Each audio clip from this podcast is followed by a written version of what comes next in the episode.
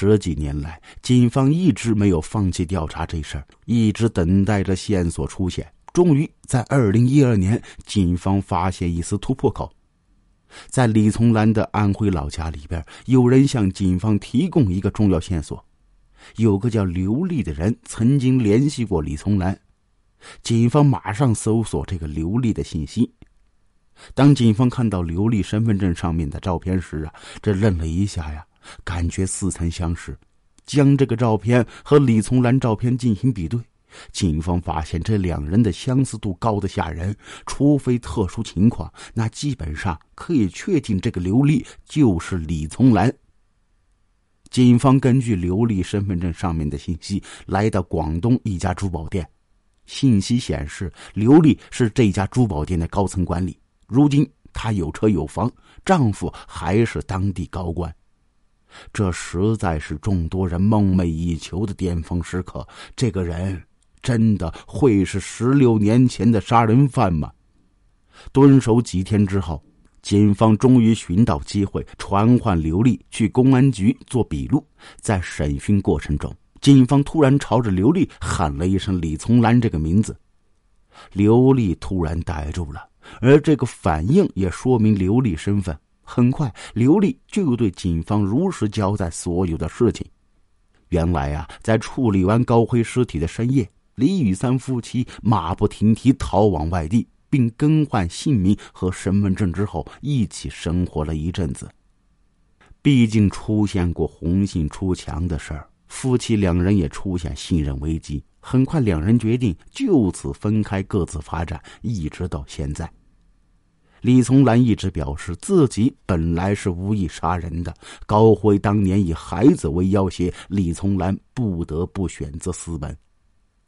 当天晚上是想打电话叫丈夫李雨三求救的，结果她没想到丈夫一直潜伏着，更没想到他会杀了高辉。审讯完毕之后，警方也将李从兰移送司法机关。法院一审判定李从兰犯故意杀人罪，但整个过程中他是从犯，判处十五年的有期徒刑，并赔偿受害者家属两万三千余元。审讯完之后，接下来就去逮捕李雨三。按照李从兰供述，李雨三才是案件主谋。在他和李雨三分道扬镳之后，就再没见过面和联系过。李雨三的反侦查意识非常强，十几年间硬是没走露一丝蛛丝马迹。二零一六年，警方通过最新的人像比对技术，将李雨三照片进行分析比对。在浏览过许多结果相似人物之后，一个叫做卢次红的人引起警方注意。警察将卢次红照片和李雨三照片进行比对，虽然李雨三的照片年代久远，但是还是可以从中看出卢子红在外貌上的高度相似。警方马上锁定卢子红。并出发前去逮捕卢子红，于是便有了开头的一幕。逮捕卢子红之后，他也马上承认自己就是当年的李雨三，并且如实交代杀害高辉的全部过程。期间，李雨三不断表示后悔，当初也是一时冲动才导致悲剧。最后，法院判决李雨三犯故意杀人罪，死刑缓期两年执行。对于李雨三夫妻判决结果，高辉家人表示强烈反对。高辉当年十七岁，未成年人犯下错误，应该以合理方式去疏导。明显李雨三夫妻都没做到，这才导致命案发生。法院方面也没有因此而改变判决。高辉家人，尤其是他母亲，一直上诉，要求重新审理。在高辉母亲眼里，李从兰不守妇道。勾引自己的儿子和其交往，并且也不对儿子的不当行为进行制止，反而联合自己的丈夫将其残忍谋杀。如果当时李从兰不去刻意靠近高辉，就不会发生后来的一系列情况。在家人眼里，高辉虽然不爱学习，但还是听话的去上学。在听到警方带来高辉噩耗之后，家里人纷纷泪如雨下。高辉的姐姐十分不解，这高辉还只是个初中学生，怎么就不明不白的就没了？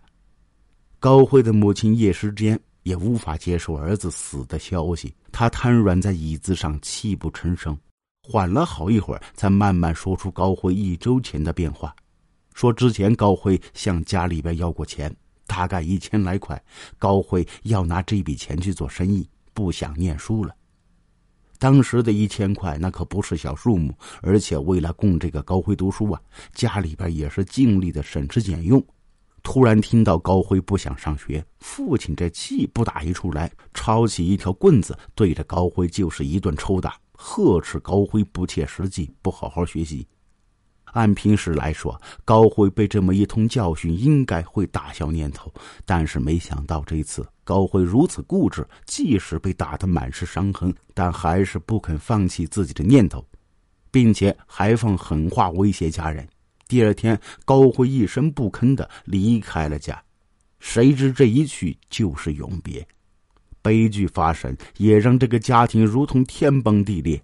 高辉的母亲哭诉着：“如果当时答应高辉的要求，就不会发生这种事儿。”高辉的姐姐说：“母亲精神状态十分不稳定，一夜之间白了头。对于李雨三夫妇的所作所为，母亲痛恨在心。知道两夫妻失踪之后，也一直在找寻他们，发誓要为儿子报仇。法院方面也考虑过这些，李雨三的杀人动机事出有因。”但是做法十分偏激，而且畏罪潜逃，死缓的判决也很合理。李从兰在案件中属于从犯，也理应按照从犯处理。最终，在法院多次调解之下，高辉家人同意让李从兰赔偿三十六万，这样才可以原谅李从兰的所作所为。之前的诉求也一笔勾销，也了结双方十六年的心结。李从兰勾引高辉成为情人，李雨三夫妇残杀高辉之后畏罪潜逃，最终被逮捕归案，是罪有应得。而高辉插足他人家庭，并通过言语行动威胁对方服从，也是有错的。教育的缺失让高辉有机会接触不良场所，一时冲动导致这场命案发生。夫妻两人在十六载逃亡生涯的建树。假若没有这一时冲动，他们的家庭是不是可以更加美满，生活幸福呢？而高辉假若没有接触台球馆，是不是也可以当一个听话的孩子，完成自己的学业？一时冲动导致不可逆的行动和悲剧，造成两个家庭不可磨灭的损失，断送美好未来。任何人。都没有任意剥夺他人生命的权利，在任何时候都要保持理智，多一份思考，多一份尊重，人和人的相处会更加融洽，社会才会更加和谐。好了，这起案件就说到这儿了，感谢您的收听。